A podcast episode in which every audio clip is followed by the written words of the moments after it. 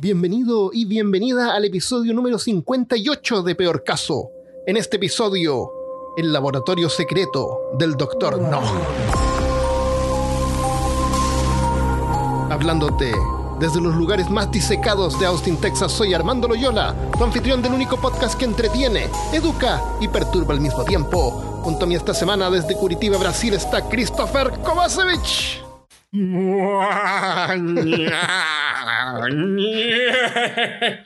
alive. It's alive. Estamos vivos, Armando. Vamos a mandar un saludo al tiro a William Castell que nos sugirió este tema por Twitter. Pueden seguir a William en arroba castellano 4343. Gracias, William.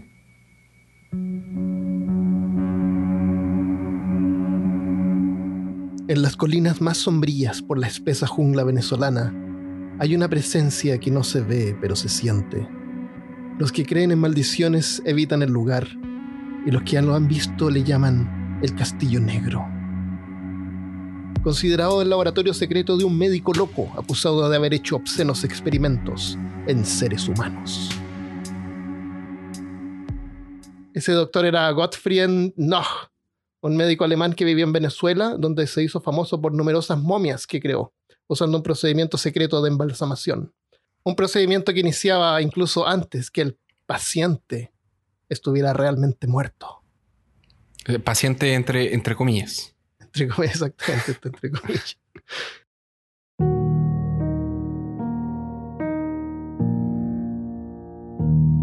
Los límites que dividen la vida de la muerte son, como mucho, sombríos y vagos.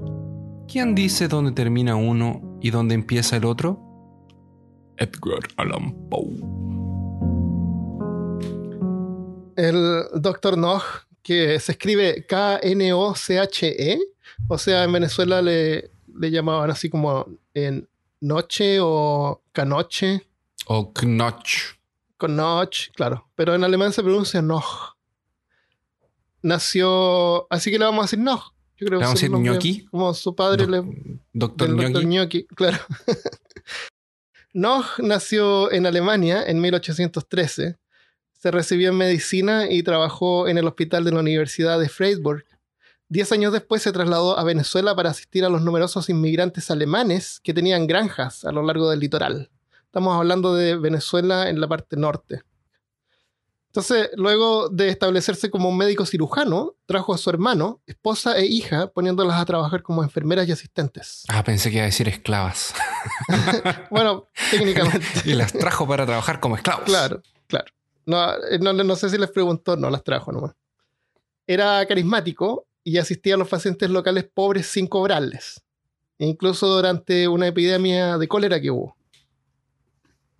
Era amante de la naturaleza, disfrutaba de paseos a caballos por las montañas y era un botanista, o sea, le gustaban las botanas. ¿Ves? Eh, ese es un hombre que tiene todas las características de una persona seria de ese tiempo. No, claro, ¿Tuviste fotos ah. de él? Sí, se ve Serio, una persona totalmente estoico. seria, estoico, claro. eh, tiene buena Intachable. apariencia, claro, eh, de buena reputación. De familia. Claro, ¿qué, qué podría haber? Porque se estamos importa hablando por de él. la vida y no por el dinero. Claro, claro. ¿Qué le pasó? ¿Qué, qué ¿Qué, le- cambió? qué- qué- qué le pasó? Claro. bueno, entre 1859 y 1863 hubo una guerra en Venezuela llamada la Guerra Federal, que ocurrió entre el gobierno conservador y los rebeldes federales.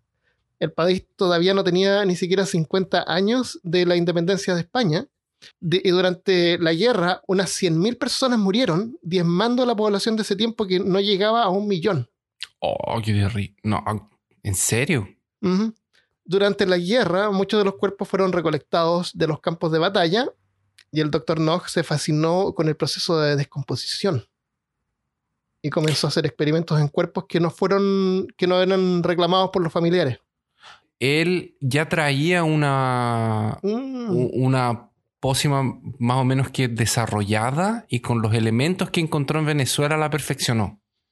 Ah, ok, o sea, él, él ya él ya practicaba este tipo de cosas. O Él sea, ya, eh, eh, era un ya embalsamador. tenía interés en eso. Ya tenía interés. Porque yo lo que sabía era que era un médico cirujano. Era un Sí. doctor, médico De hecho, general. de hecho, sí, es un doctor.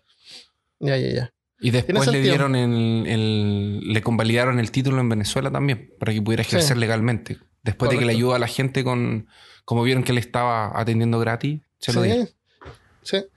En, eh, en, ese tiempo la Iglesia Católica tenía gran poder en Venezuela y experimentar en cuerpos con procedimientos mm, de dudoso valor médico. ¡Del demonio! claro, como Voy a parar de gritar porque son las 11. Ah, eh, para los que nos escuchan, eh, cambiaron la hora, estamos en invierno acá eh, y en, el hemisferio sur están entrando a la primavera, entonces tenemos cuatro horas de diferencia. Qué maravilla. Sí. Entonces, mm, la iglesia no aprobaba este tipo de cosas y para evitar problemas compró un trozo de tierra donde sobre una colina fabricó una casa de estilo de arquitectura de la región alemana llamada Selva Negra. Y aquí hay algo que me, que me gustó porque Selva Negra es el nombre de un postre, de una confección como, como una torta, un, un queque. Sí. ¿Tú lo, has visto? Como chocolate eh, con relleno de guinda, exquisito. Es mi pastel favorito. Creo que tenía vino también, ¿o no? Sí, sí, sí. Eh, tiene una, un licor, un brandy llamado Kirch. Mm. Y está adornado con crema chantilly y pedazos de chocolate, exquisito. Entonces, si tú miras Selva Negra en Alemania, tú ves que el traje típico de las mujeres de la zona tiene este color negro, blanco y un sombrero con botas de color rojo. Entonces pareciera que, no, no sé, yo supongo que la, confección es, por, la, por los colores de, la, de las vestimentas que ¿Será? Claro, como que simula oh. eso. ¿O será? Sí, puede ser. ¿Por qué no? Pero mm, eh, no tiene nada que ver con la historia. Bueno, sí, porque la casa tenía ese, ese estilo. La casa tenía. Era súper linda, era como una mansión. Tenía un salón súper grande, recubierto con madera, una chimenea, cuartos con ventanas grandes que miraban hacia el mar porque lo hizo como una colina. Y le llamó Hacienda Buena Vista, por la buena vista que tenía la hacienda. Mm. La intención inicial de él, o lo que él dijo, era que era para pasar los fines de semana ahí. Sí, la verdad es que en un comienzo su casa era efectivamente para los finales de semana o para pasar un periodo de tiempo así la naturaleza. restringido. Claro, le gustaba la naturaleza. Y, Pero al final... Y, está súper aislado, pues, como conversábamos antes de empezar a grabar, es en medio de la selva. En una colina. hay una, hay una, hay una zona selvática entre, entre la costa y... ¿Cómo se llama la ciudad que está ahí? ¿Viste el, el mapa? No, o sea, igual, igual, hicieron camino y, llevaron todas las cosas para fabricar la casa en mula. Hicieron así como una ruta, hay un camino, sí. O caballos, lo que fuera. Tuvieron que llevar hasta mármol, por loco. Claro, sí, sí. Eh, Caracas está por ahí. Entonces está Caracas y esta selva está como al norte, que es como un parque gigante. Y el otro lado está como la costa. Entonces resulta que eh, al final se terminó mudando, mudando ahí permanentemente. Y según él era porque su esposa no aguantaba el calor húmedo de la costa. No hay mucha información sobre la familia de él, pero lo que sí sé es que la esposa no, aguantó mucho y se devolvió a Alemania. Se enfermó, en algún, momento, en algún momento, no sé por qué, se enfermó. Sí. El, a los 100... Ah, pero esto puede haber sido después. A los 100 metros de la casa, sobre una enorme roca rodeada por la selva y bien lejos de la vista de los curiosos, construyó un laboratorio secreto. Bueno, no era un secreto, era un laboratorio. Ya, pero es que el laboratorio secreto, es mejor. Pero es que nadie si, sabía poca gente, era secreto. Sí, si es que, si es que hay algo, algo que se puede considerar un laboratorio secreto, este era un laboratorio secreto. Excepto ahora que lo revelamos. Y le contamos a todas las personas que ya no es secreto. Y, para los venezolanos tampoco es secreto. Ellos saben. Era secreto hasta que, hasta que, hasta que lo descubrimos. Claro. Hasta que supimos que era secreto. Eso. Era, es un edificio más o menos no, muy gigante. Tenía un cuarto dos. todavía está preservado. Todavía en día. Es una edificación sólida. Eh, tiene unas escaleras bien anchas que llegan a la cima de, de una especie como de colina, pero está hecho como sobre una, sobre una roca. Tiene una sola entrada, no tiene ventanas, como de color oscuro, medio negro, por eso la gente le llama el castillo negro. y hay algunos conductos que se ven que pudieron haber servido como canales de ventilación. La escalera donde se llega al castillo también está hecha con, piedra y, y Con brazos de personas y huesos. Claro, con brazos de piernas. claro. Y calaveras. Eh, es, una, es una escalera hecha solo de cráneos de personas, obviamente. claro. Déjala ver. Que porque si no, ¿por qué lo voy a esconder? Sí. El cuerpos de difuntos eran llevados al doctor Nog en mula o a caballo desde el hospital de San Juan de Dios, que él mismo ayudó en, no en su fundación, pero como en, en el desarrollo de la- del hospital, hacerlo así como grande. Una reapertura del, del, del hospital.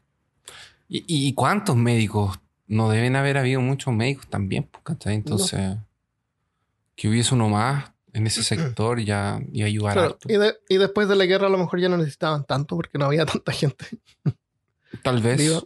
Claro, a lo mejor médicos matrones, no sé, ¿cómo se llaman los médicos que ayudan a la... ¿Cómo se llaman los médicos que ayudan a las mujeres a tener bebés? eh, ginecólogos. Ginecólogos, claro. Entonces, el doctor Nog, como botanista, prestó especial atención a las propiedades de, que las plantas tenían en preservar el tejido humano después de la muerte. Y finalmente, como tú dijiste, terminó de desarrollar un fluido embalsamador que inyectaba en los cadáveres consiguiendo su preservación sin necesidad de remover órganos. Porque en- para momificar lo primero que se echan a perder son los órganos, entonces generalmente se, se retiran, se sacan. Se saca, Ujú. la, se saca todo lo, lo que puede ser húmedo y mojado, la sangre, los fluidos. Bueno, y si ah, nuestros oyentes quieren saber más sobre momificación y sobre momias, ¿qué les podemos recomendar, Armando? Pueden escuchar el episodio número 1 de Momia y el número 50 de Ritos Funerarios. Les vamos a recordar al final del, del episodio. Varios de los primeros cuerpos que momificó los conservó en su laboratorio para examinación, que eran de estos cuerpos de que no eran reclamados por la gente.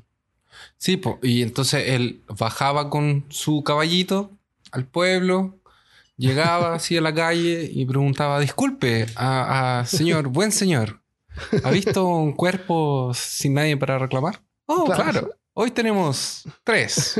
Claro, o Mm. veo que se murió su hijo. eh, ¿Estás seguro que lo quiere? De vuelta. Eh, me llevaré el del medio. Ok.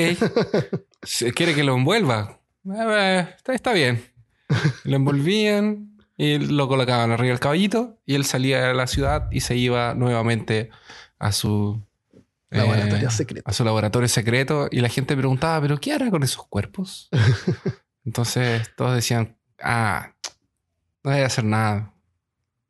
El- bueno, empezó, la gente empezó a saber, porque empezó a ganar fama. De alguna manera. En algún momento la gente supo. Uno de los primeros cuerpos que momificó en su laboratorio fue llevado en mula, se lo llevaron del hospital.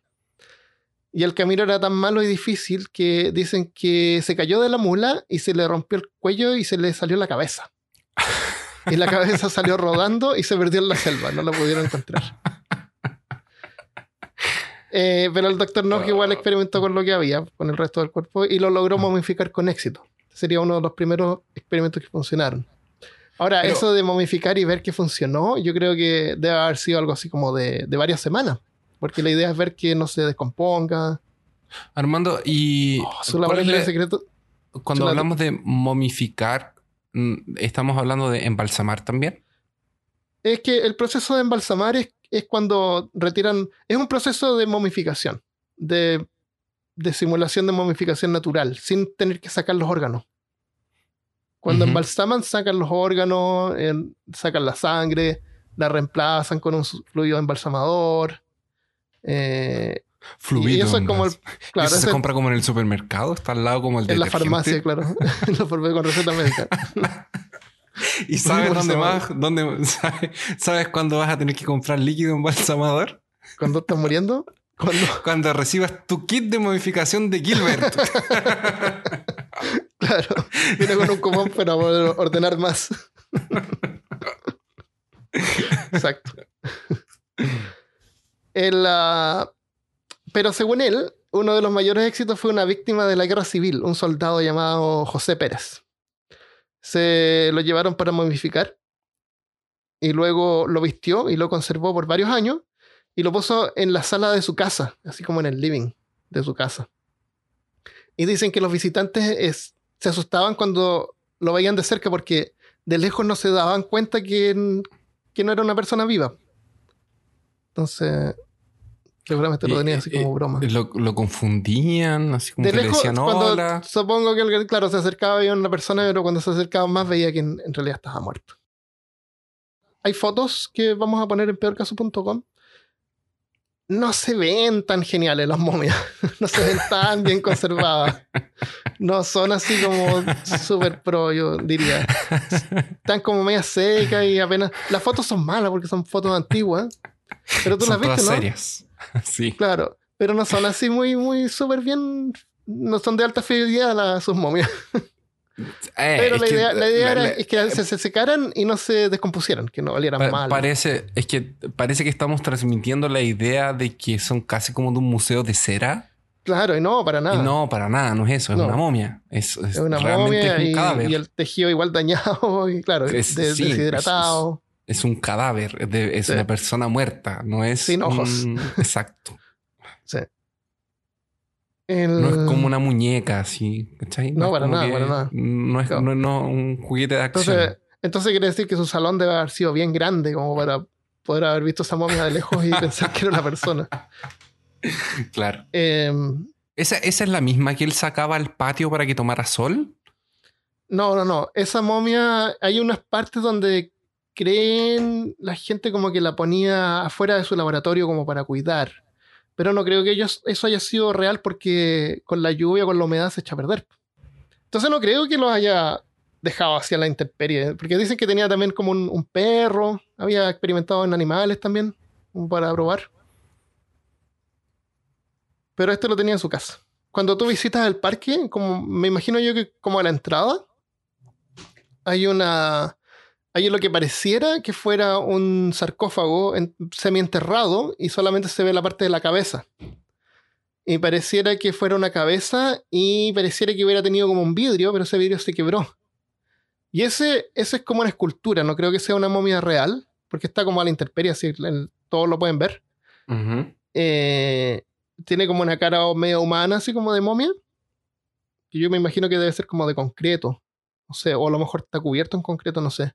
O está enterrado ahí la momia original, no lo sé. Pero junto a esa momia hay una. hay como un texto. No sé si llamarle poema o un texto. Un texto. Un cadáver no ha sido reclamado. El doctor Nog alerta la situación. Punto de suerte a sus experimentos. Venancio le puso por nombre y al lomo de su burro lo colocó. Dos nalgadas en el trasero, mientras sonriente le decía, a buena vista irás a parar. Rumbo Galipán salió la bestia, con su valiosa carga, a cuesta, en conjunto con enseres, comida y tragos. Justo en el momento en el en que cruzaba por este punto de encrucijada, el peón adormitado que lo llevaba no sintió cuando cayó en el zanjón, y al llegar a la hacienda de Noj, el afortunado cadáver estaba ausente. He aquí el recordatorio de Venancio. Ah, entonces Venancio está ahí y es como una escultura de, la, de la cara, de la cabeza, de lo que podría haber sido.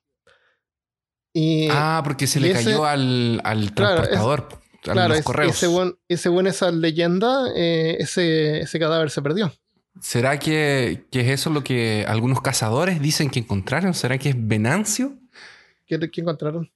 Eh, existen rumores en la región de que cazadores no entran eh, a la selva que está cerca de la casa de Noj, porque dicen que ahí habita un ser sin Mm. cabeza llamado el machetero fantasma. A lo mejor es. A lo mejor Venancio era un, y- un carpintero. Y para los que son chilenos, no es de esos que se ponen en la calle a machetear dinero. machetear Claro. en Chile se le dice a los que piden... eh, Limosna. Claro, pero no son, no, no son los que viven, o sea, no es personas que viven en, en la calle. Pero no la necesitan. son- claro, no Persona la que necesitan. limosna y no la Eh, necesitan. Exacto, o es como para comprar trago.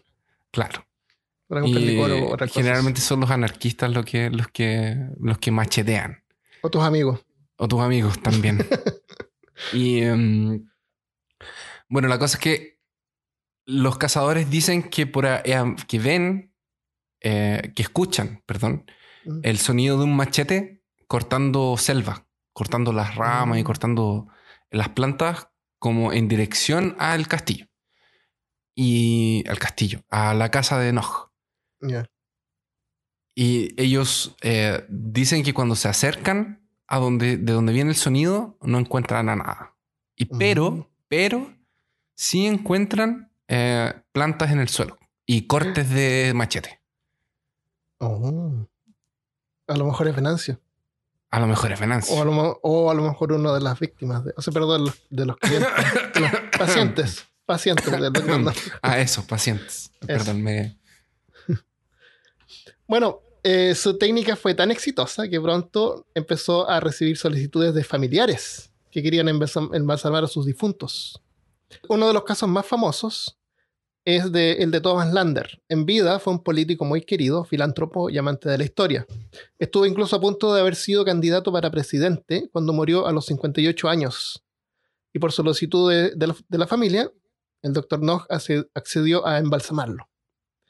El cuerpo de Thomas Lander, una vez momificado, fue vestido, maquillado y colocado sentado en su escritorio, en actitud de escribir, a la entrada de la sala de su casa en Caracas.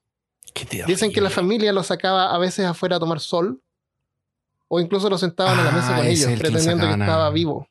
Y era parte todavía de la familia. Qué horror. Y eso, y eso por 39 años. Por 39 años. O sea, como una generación completa nació en esa familia y esto era normal. Sí, mi, mi tío está acá. Oh, es como la tradición familiar. Trae Claro. al abuelo para el almuerzo. Claro, porque la gente iba, la gente iba a la. a la- los familiares visitaban la casa y ahí estaba el, el difunto. Oh, y las visitas también. Y, y conversaban con él, Armando. ¿Cachai? Que le Conversaban hablaban. con él, sí, Conversaban con él. Él lo hacían participar en, las, en, en la mesa. y Cuando se sentaban a cenar. No sé si contestaba, pero como que le como que hacían una talla así como, "Ja, ja", como cuando el abuelo se cayó, ¿cierto, abuelo? "Ja, ja, ja". Qué terrible. El- Qué esa práctica ayuda a aliviar el luto. Y, y hay Por prácticas como- 39 años. por 39 años, sí. a pensar de que no se murió. No sé si pensaban que a lo mejor iba a regresar, pero es bien creepy. En una se iba a Em, bailar. En mil, pero parece que algunos familiares empezaron como a no gustarles la idea y a reclamar y No a reclamar al gobierno. sí. En 1884, por orden del presidente de turno, se le dio un entierro cristiano, aparente por- aparentemente por presión de los descendientes. Ya estaba bueno, pues 39 años con la cuestión para allá y para acá. A lo mejor los descendientes fueron así a estudiar a otras ciudades con, con otros amigos, conocieron otra gente y, y- y se dieron cuenta de que no era algo que todo el mundo hacía. Claro, no. Oye, ¿y tu abuelo no está embalsamado aquí en, Claro, en tu casa? ¿Cómo? ¿Qué? ¿Qué? ¿Qué? No, nada. No, nada. Ja, ja. ¿Sabiste que me acordé? En Japón Ah, hay gente que compra estas eh, muñecas de silicona y las hacen pasar por sus esposas y se casan con ellas. Ah, pero en, en varias partes del mundo. Ah, yo solamente vi japoneses haciendo eso. No, y y le hay, sacan fotos, les compran ropa. hay clubs y cosas así. Es súper creepy. Es como un fetiche. Y son esas de silicona. Y Y, están los que salen con las almohaditas también. Esas almohaditas se llaman Dakimakuras. Y es como una almohada de cuerpo completo que tiene un personaje de anime impreso. Así como sexy. Y eso de silicona eh, las llevan así a pasear como en sillas de ruedas. Oh, qué heavy. Van así. Yo, yo, yo sé que hay gente que le saca fotos y que hacen como si fuera un, un blog, Claro. como si ella estuviera viva, ¿cachai? Le sacan fotos aquí, está aquí, aquí, sí. con ropa nueva, aquí, no sé qué. Mira, yo cuando fui a, una, a un festival, que era como una, una cosa en la calle, un montón de gente y tiendas y cosas para comprar, vi un montón de gente, más, más de lo que, o sea, lo encontré un poquito perturbador, pero un montón de adultos con, eh, con estas carruelas así como de guagua, ¿cómo se llaman estas donde llevan a los bebés? Estas como carritos. Eh, coches. Sí, sí. Claro, como un coche, una carruela o lo que sea, pero con perritos adentro. Con- ¿Me entiendes? Ah. Llevando a sus perritos en, en eso como si fueran niños, no sé. O parte de su núcleo familiar es importante para ellos. Me encuentro un poquito perturbador eso. Qué terrible. Pero mientras no le hagan daño a nadie más, no veo por qué no. Lo único que sí lo encuentro medio triste es que la gente sea tan solitaria que no pueden encontrar como una pareja real de carne y hueso viva. Y Ay, tengan que optar o por eso. O, o por lo menos, eh, no necesariamente una pareja, pero eh, eh, relaciones interpersonales con otras personas. También. O a lo mejor es como súper práctico para ellos porque no tienen que explicar, dar explicaciones. No, tienen- Ah, no tienen que, es verdad. claro, no, también. Es como una, es como una relación. Bueno, en realidad si lo piensas es súper posesivo y súper egoísta, porque la otra persona no tiene voluntad propia. ninguna voluntad, pero Entonces- tampoco le están haciendo daño a nadie. Entonces, No, si, si ellos tuvieran una relación real, a lo mejor sería negativo para Claro, la, es, es- es mejor que secuestrar a alguien. Eso, o sea, es mejor que tengan una. Si alguien quiere tener una muñeca por pareja, que es mejor que tengan una muñeca por pareja y no molesten a nadie. Yo, mm, yo no debería decir esto, pero una almohada Sí. sería bien cómodo. Están esas almohadas que tienen una impresión de. de, de- de un anime. y puedes colocar a tu personaje favorito. Voy a hacer una de Lovecraft. Claro, con tentáculos. Espera, déjame marcar aquí que ya dijimos Gilbert y Lovecraft. Ya sé. y momias. Y momias. Ya tenemos tres puntos. Nos llegó un, un- un mensaje de Campi que siempre nos, nos comenta en el, en el blog. Gracias por comentar. Que ella detectó cuáles son los, los Claro, comentarios recurrentes que hacemos. claro. A veces salen medio forzados, a veces no. salen porque salen. Ya. El doctor no. Entonces hay que acordarse acá que las prácticas de experimentar en cuerpos de difuntos, de difuntos no reclamados, no era del todo como legal. Y varios, sobre todo religiosos, lo denunciaban a las autoridades. Lo que no le gustaba a la gente era que decían que la fórmula secreta del Dr. Nog consistía en un suero embalsamador que inyectaba directamente en la yugular antes que la persona estuviera muerta. Supuestamente debía ser administrado en los últimos instantes de la vida del paciente. Entonces no sé yo a qué punto eso es lo que causaba la muerte, pero eso era lo que la gente pensaba y como que lo denunciaba. Yo ¿Será? entiendo que a lo mejor eh, ayudaba muchísimo porque como el corazón todavía está bombeando, la sangre puede llevar la fórmula a todas las células del cuerpo. O sea, se distribuye mucho mejor que estando ya muerto y sin, flu- sin flujo, ¿me entiendes? Entonces Sí. el corazón ayuda a esparcir el, el, el suero. Entonces lo denunciaron al, al gobierno y el gobierno fue a hablar con él y le dijo y le pidió a él que embalsamara al presidente Francisco Linares. en vez de decirle que no embalsamara a nadie, le pidieron que embalsamara al Imagínate, presidente. así como Claro. FBI, abra la puerta. Bueno, no sé cómo es el FBI venezolano, pero si hay alguien de FBI Venezuela, venezolano. escucha- claro, FBI venezolano. Si hay alguien de Venezuela que, que, que nos pueda decir cuál es la policía, ya, pero llega la policía. Usted es el doctor Nog. Ah, guten Tag. Guten, guten Tag. Nos han dicho que usted está embalsamando gente.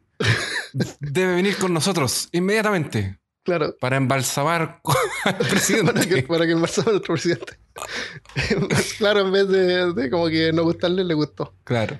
Entonces, eh, Francisco Linares Alcántara era un general del ejército que estaba actuando como presidente en 1878. No, no sabemos tanto de la historia de Venezuela, pero aparentemente algo le pasó al presidente que como que tuvo un reemplazo. Eh, eso fue entonces, siguió más o menos libre, no, no tuvo muchas restricciones a la larga. Eh, y aquí entra Amalia Weisman, que era el ama de llaves de la hacienda y asistente personal del doctor Nog. Y, y dicen que también era su. Concubina. Claro. Podría ser O sea, no, o sea, no su concubina, pero su amante. Su amante. Ah, que, que efectivamente eh, eran Mira, como dicen novios. tantas cosas que. Ah, no sé Ahora ten en cuenta que Amalia, cuando trabajaba con él, también estaba su hermana. De su hermana y ella también, claro, la hermana de Amalia Ah, también trabajaba con él en la hacienda. Eh. De hecho, la hermana murió primero. Y de hecho, la esposa no estaba. po. Pero entonces, en algún momento, la- claro, la esposa se va de vuelta a Alemania.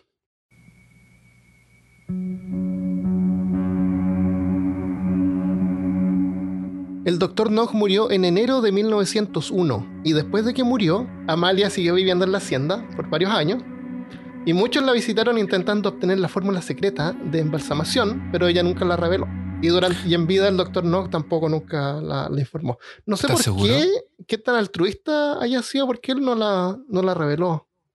No Una de esas era No, no vi ninguna parte porque muy peligroso para el mundo. a lo mejor era algo medio poco ortodoxo que él hacía. Y Yo, así lo, como, lo que como, como semen del doctor Nog. Claro. No, eh, yo lo que entendí es que no lo reveló. Fluido de cerebro de cabra. Cla- eh, claro, o espina dorsal de bebé, de, de alguna cosa. Em, yo lo que entendí era que él. No sé por qué no tenía registros. Lo que me parece muy extraño. Sí, no generalmente, generalmente, a menos que haya tenido registros y, y la Amalia los haya destruido. em, Puede ser. Porque me parece muy extraño que él, teniendo siendo una mente científica y estudiado tanto tiempo, eh, no haya tenido un cuaderno, un diario, algo. Tal vez se perdió, tal vez eh, está por ahí con las fórmulas, con sus... Porque generalmente este, este tipo de, de- de- de científicos llevan un registro. Ya, Sí, de eh, todas eh, maneras. Hice esto diferente. Claro, esto porque distinto. incluso para ellos mismos, ¿cómo ellos saben qué funciona y qué no? Tienen Exactamente. que llevar un, registro de alguna manera. Entonces, a lo mejor de alguna manera se perdió, o a lo mejor eso es lo que trataron de. Tratan todavía de buscar que está oculto. Pero, pero, en eh, tal vez ella no haya entregado, tal vez ella no sabía de la fórmula, pero hay gente que vive en los alrededores del castillo que asegura que tiene fórmula y que lo sacaron del castillo. Y todos Se tienen fórmula. del castillo. Sí. Entonces, generalmente, cuando los periodistas iban a, a- a mirar, a buscar, a- porque esto eh, es una cosa que en Venezuela se conoce mucho, Sí. la gente y tocaba la puerta a los alrededores, así como, disculpe señora, ¿usted ha visto algún muerto caminando por ahí? ¿Ha visto algún cadáver? He visto Eh, una momia por acá. señora, usted parece una momia. o alguna cosa por el estilo. Eh, ellos, eh, algunos les muestran unos frasquitos con un líquido amarillo adentro, así como, ah, no, sí, esto yo, lo, Ah. yo lo encontré y después lo guardan. Dicen, Ya. eh, y lo saqué de allá, del, no sé, del, del mismo laboratorio. Seguro. No sé si creerlo o no. Tengo razones para no creerlo. Pero quién sabe. ¿Quién sabe? O sea, alguien a lo mejor sí tiene la fórmula. O, o a lo mejor tiene una fórmula que ya en realidad ya no, no funciona porque ha pasado tanto tiempo. Se supone Eh, que como él ya era una persona, o sea, una de las cosas que yo escuché es que él vino de Alemania ya con un prototipo de fórmula y que en esa parte, y que, mira, mira lo que dijeron, ¿Qué? que se vino de Alemania con ese prototipo de fórmula específicamente a Venezuela, en ese sector de Ah, Venezuela, porque en esa parte había un componente que estaba ah, faltando o sea, para perfeccionar ahí su fórmula. que funciona. O hay alguna condición eh, Climática. atmosférica Claro. o, o- o hay algún tipo, o algo que él no podía producir en Alemania. Tal Claro. vez el calor, tal, no sé, no tengo idea. O, o la policía. ¿Aló? Ah, claro, o que lo dejaron tranquilo. Pero puede ser porque era Eh. botanista, entonces él, él a lo mejor sabía de una planta que había allá. O que podía crearla, o sea, o que podía tener las condiciones para. Claro. Ah. mm, Entonces, eh, entonces a lo mejor él hacía momias que solamente funcionaban en esa zona de Venezuela. y en Claro. ninguna parte más funcionaba. ninguna otra parte. Claro, porque nunca más, nunca se supo si es que se probó en algún otro lado. A menos que consigamos la fórmula. Eh, bueno, Amalia, al final de su vida, cuando ya tenía como 80 años, envió una carta al cónsul alemán, Julius Less. Resulta que el doctor Noch, y le contó ella, esto es lo que le contó al, al cónsul. Resulta que el doctor Noch había transformado su laboratorio en un mausoleo. En una extensión en la parte de atrás del laboratorio, colocó seis urnas, había como un cuarto extra, con seis urnas donde descansaría él y toda su familia, incluyendo la hermana de Amalia y Amalia también. Con los cuerpos obviamente momificados. La hermana, la, la esposa ya se había ido antes de, de morir, ella murió en Alemania, ya se había ido antes de morir. Y el resto del grupo consistía en su hija Ana, eh, el esposo de la hija, Heinrich, eh, y Wilhelm, el hermano de Noch. Cuando, cuando la esposa muere, ¿la trajeron a, Mm, no. a Sudamérica o la dejaron, la dejaron ahí? Lo dejaron en Alemania. Y además Josephine, que era la hermana de, de Amalia. Yo encuentro súper extraño que toda la familia haya muerto antes que él. no sé. No sé por qué lo encuentro raro. ¿Qué crees tú? Ah, tú sabes cómo es la vida. A veces, a veces se muere un pariente, a veces le inyectas una fórmula secreta que estás desarrollando para modificarlo. durmiendo. Exactamente. Porque es raro, porque él construyó eso para que todo su grupo familiar fuera momificado. Obviamente para eso él tenía que encargarse de momificar en lo posible. Ya, Sí, pero es a ver, extraño eso. podemos pensar mal de la persona. No te olvides que él era un doctor que vino de Alemania, que curaba a la gente de sarampión, ayudó en la guerra. ¿ah? un hombre de familia, educado. Entonces, no hagamos juicios él, él quería hacer, apresurados. él quería hacer una. él- ok, puede ser. Puede ser que, vamos a suponer que la vida hizo que su familia Claro se muriera antes. Claro, y, y a lo mejor, claro. Y mientras se murió su hija, fabricó el. el Porque piensa que. ¿Por qué Amalia no se murió? ¿Por qué a- a- Analia no se murió entonces? Primero que él. o si, si, fuera, si fuera una persona que piensa mal, diría que es porque alguien tenía que momificarlo a él. ¿Y quién era la persona de más confianza? Ah. Amalia. Y él le dejó a Amalia. Entonces, bueno, espérate. Entonces, todos los, todos los cuerpos de la, de la familia fueron embalsamados por él y colocados en urnas con ins- inscripciones sobre cada uno. Cuando Gottfried Noch murió en enero de, de 1901, le dejó a Amalia dos inyecciones con el suero momificador. Una que ella tendría que inyectarle a él y otra para ella para que yaciera en el panteón familiar junto a su hermana. No eran. No eran dos, no eran dos inyecciones, unas Eran- antes y una después. Parece que eran dos tipos de, sueros. Uno que podía aplicar antes y otro tipo de suero que podía aplicar después. Pero no era como un tratamiento, así como que tiene que haber uno antes y uno después, Ya. según entiendo. La cuestión es que sí, pues alguien tenía que momificarlo a él. Entonces, qué mejor una persona de confianza. Una persona que ya estaba in- in- eh, que había invertido en vivir ahí, tenía a su hermana también yaciendo en el panteón. Momificada. Y era el arma de llave, o sea, ella se quedaba con todo. Porque su, Eh. su- porque su familia, curiosamente, todos habían muerto. Sí. En el mausoleo, estaban todos en el mausoleo. Claro. Entonces resulta que, que Amalia, en, en sus últimos momentos, no, no cambió de opinión, no quería eso. Y le contó todos estos secretos al cónsul. Y, ¿Y, le quién se pidió supone que... que, le iba a momificar a ella? el cónsul, supongo, no sé. Ella tenía que buscar a alguien. Tenía varios años para encontrar a ¿Una alguien que la momificara. a ella. O a lo Ah, mejor ella, ser. ella tenía la fórmula que se inyecta antes de morir. Puede ser. cuando, claro, cuando ya sepa que se está como muriendo, tiene que inyectarse la fórmula.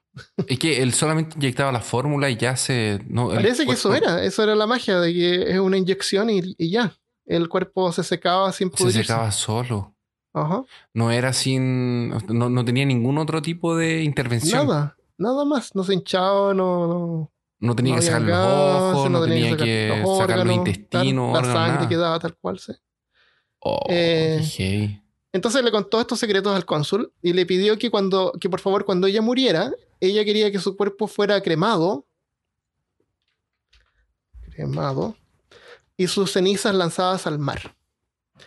Y al poco tiempo, eh, eh, bueno, supongo que ella le mandó una carta al cónsul, ¿no es cierto? Porque no sé si había teléfono. En ese entonces parece que sí había teléfono. La cuestión es que al, tiempo, eh, al poco tiempo llamaron al cónsul y le dijeron que la anciana Amalia había fallecido. Así que él subió personalmente a la hacienda con alguien más, pescó el cuerpo de la anciana y la puso en el mausoleo. Cerró la puerta con llave y tiró la llave adentro, abandonando el lugar maldito para siempre. Uh, Otros dicen que le aplicó el suero antes de dejarla en la urna y la llave del mausoleo la tiró al mar. Quién sabe. Pero la cuestión es que parece que no le pareció muy bien la historia que ella le contó. Eh, le debe haber dado como asquito y decidió ya que se quedara ahí, no sé. No era culpa de ella, ah, a menos También. que ella haya sido la mente maestra. ¿Será? No creo. No, no creo. El- la fórmula per- permanece hasta ahora desconocida, aunque se estima que pudo haber contenido una base de cloruro de aluminio con propiedades parecidas al natrón usado por los egipcios, que básicamente lo que hace es aumentar el pH del tejido y eso lo hace host- hostil a las bacterias, que son las que causan la descomposición. Entonces bacterias no crecen porque el pH es muy alto. Y a eso combinado con un ambiente caliente y seco, la humedad termina evaporándose y los cuerpos quedan secos, momificados permanentemente en, forma como seminatural.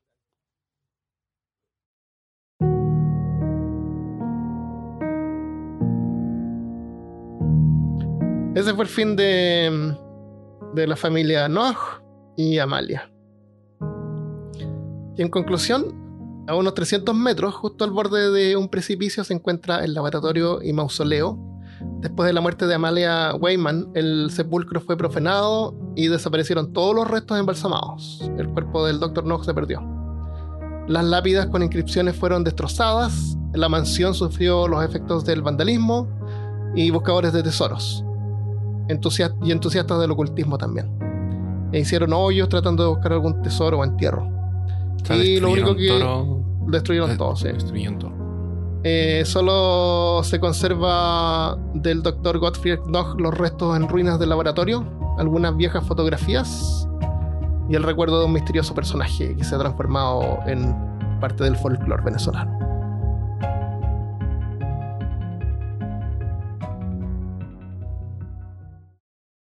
Es súper conocido en Venezuela. Incluso eh, pronto, entre comillas, van a sacar una película que ha estado como en proceso del año del 2012, parece, no sé qué están tratando de sacar una película. Es verdad. Eh, Yo también vi. eh, Hay como una especie de trailer que se ven bien buenos. Ajá. Eh, pero aparte de esto, no sé, el, el resto es, es folclore, eh, cosas que la gente inventa. Dijiste que, de, que desaparecieron los cuerpos, Los, ¿verdad? sí, los, los saquearon, según, según sé. Se, se dice que en los mismos alrededores del- de, de la casa de- del, del doctor Nog se ve gente caminando. ¿Sí? ¿Como fantasma? No, se ve como gente caminando. Ah, Y dicen que es eh, que son los cuerpos embalsamados. como momias que caminan. Ajá. Ah, los mismos cazadores que ven al, al machete, macheteador. ¿Tú, irías, tú irías a la, ahí a la, a la hacienda y pasarías la noche en el, en el Castillo Negro? Si me das un arma, ¿por qué no? Una shotgun de doble cañón. Si me das un spray para los mosquitos, ¿por qué no? y si me pagas, claro. Vi un reportaje de dos fundaciones. Una es la Fundación eh, NOC y la otra es otra fundación que no me acuerdo el nombre, o no sé si es una fundación o, un- o un- una rama del gobierno venezolano que eh, es- eh, funciona- explota? fu- no, es que fue así.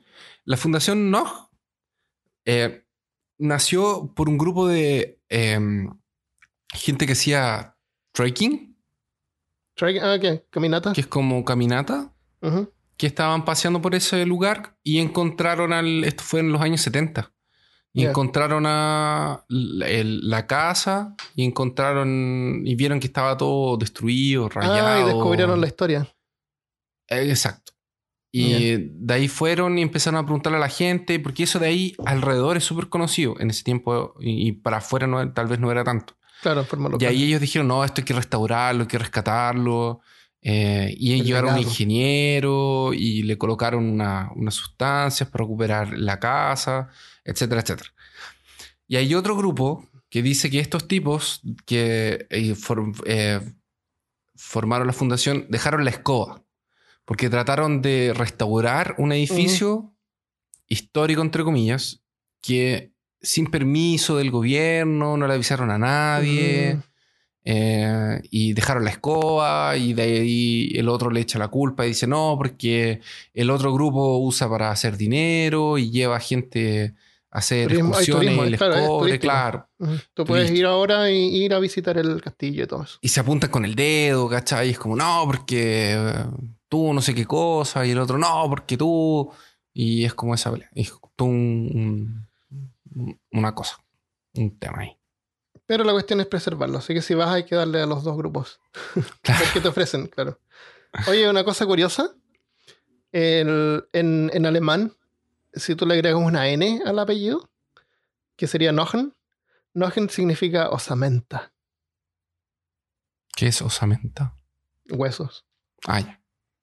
Huesitos. Claro, El doctor. Huesitos. El doctor Wes. Bueno, Que de hueso- con N, que hay que agregarle una N al fin. Que de hueso no tenía nada, porque era Claro. todo. em, era todo piel seca. Claro. Y eh, hay una canción bien buena de un grupo, de, de un grupo venezolano de rock. Es del álbum de Gilman, Gilman con doble L, se llama Escalofrío 2.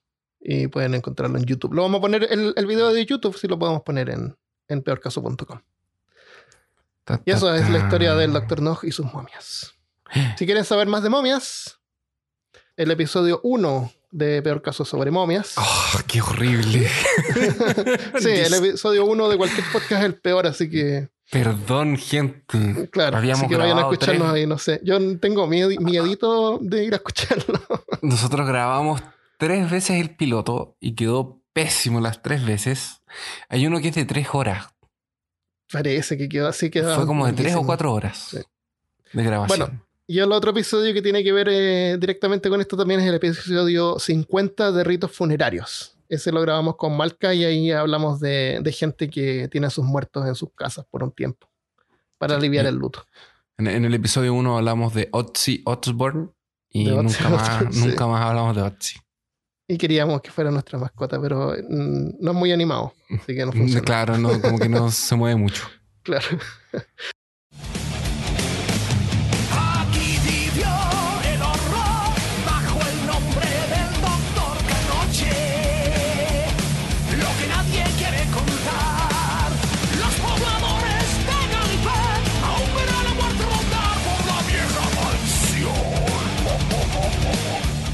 Antes de irnos, tenemos algunos saludos esta vez.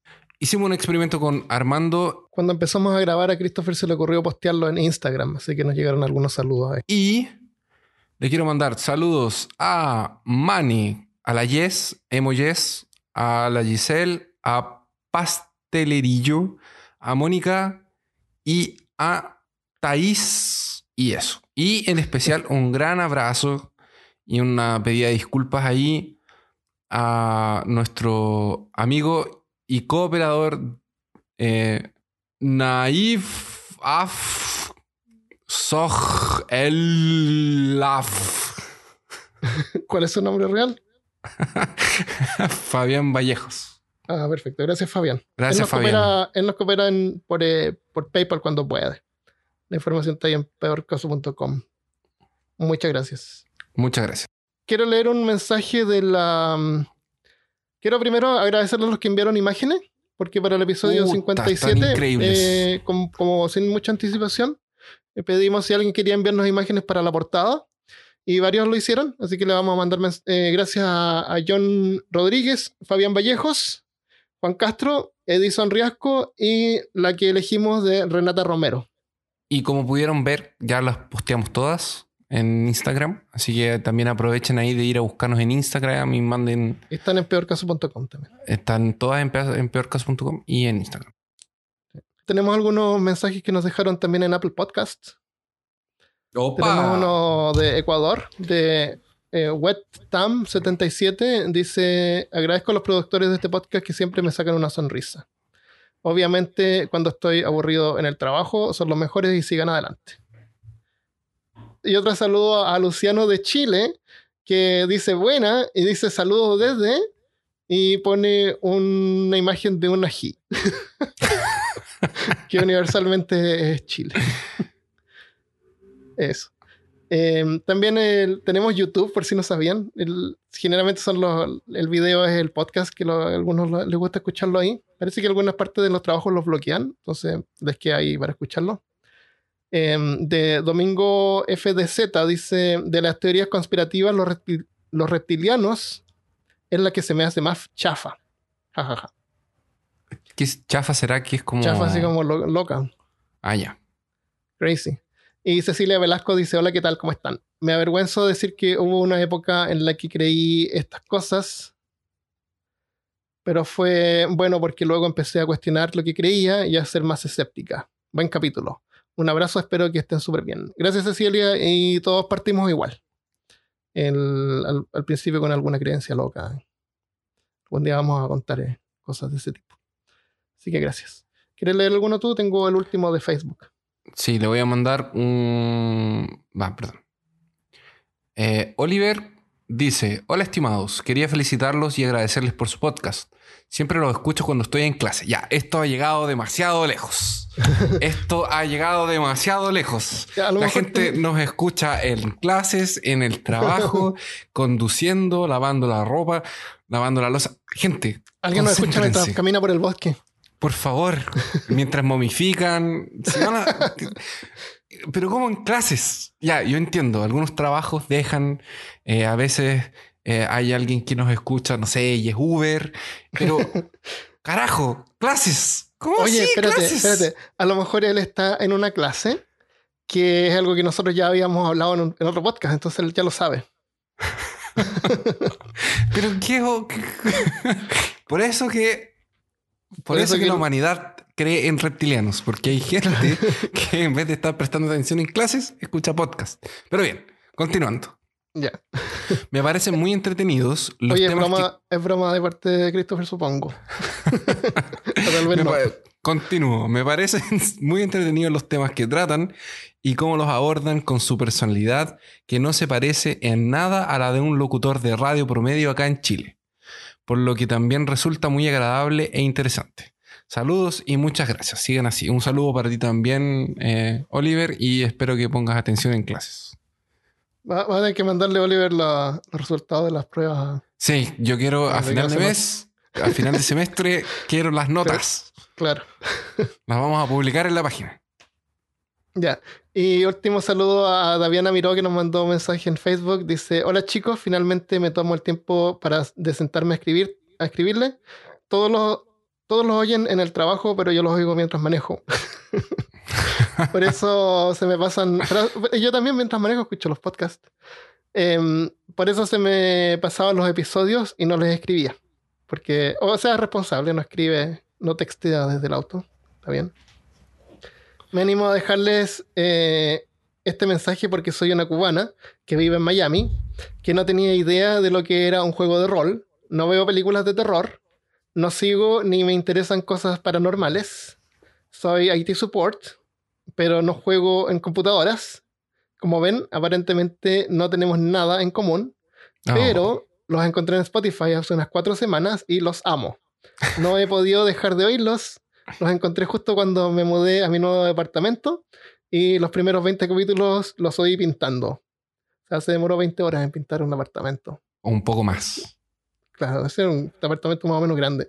O, o quizás eh, era como nosotros a veces hacemos cosas que es como que ya hacías algo y es como ya voy a quedar un rato aquí. Ah, claro, hay que descansar. claro, Descansar, claro. Oh, qué calor, me voy a tomar una cerveza.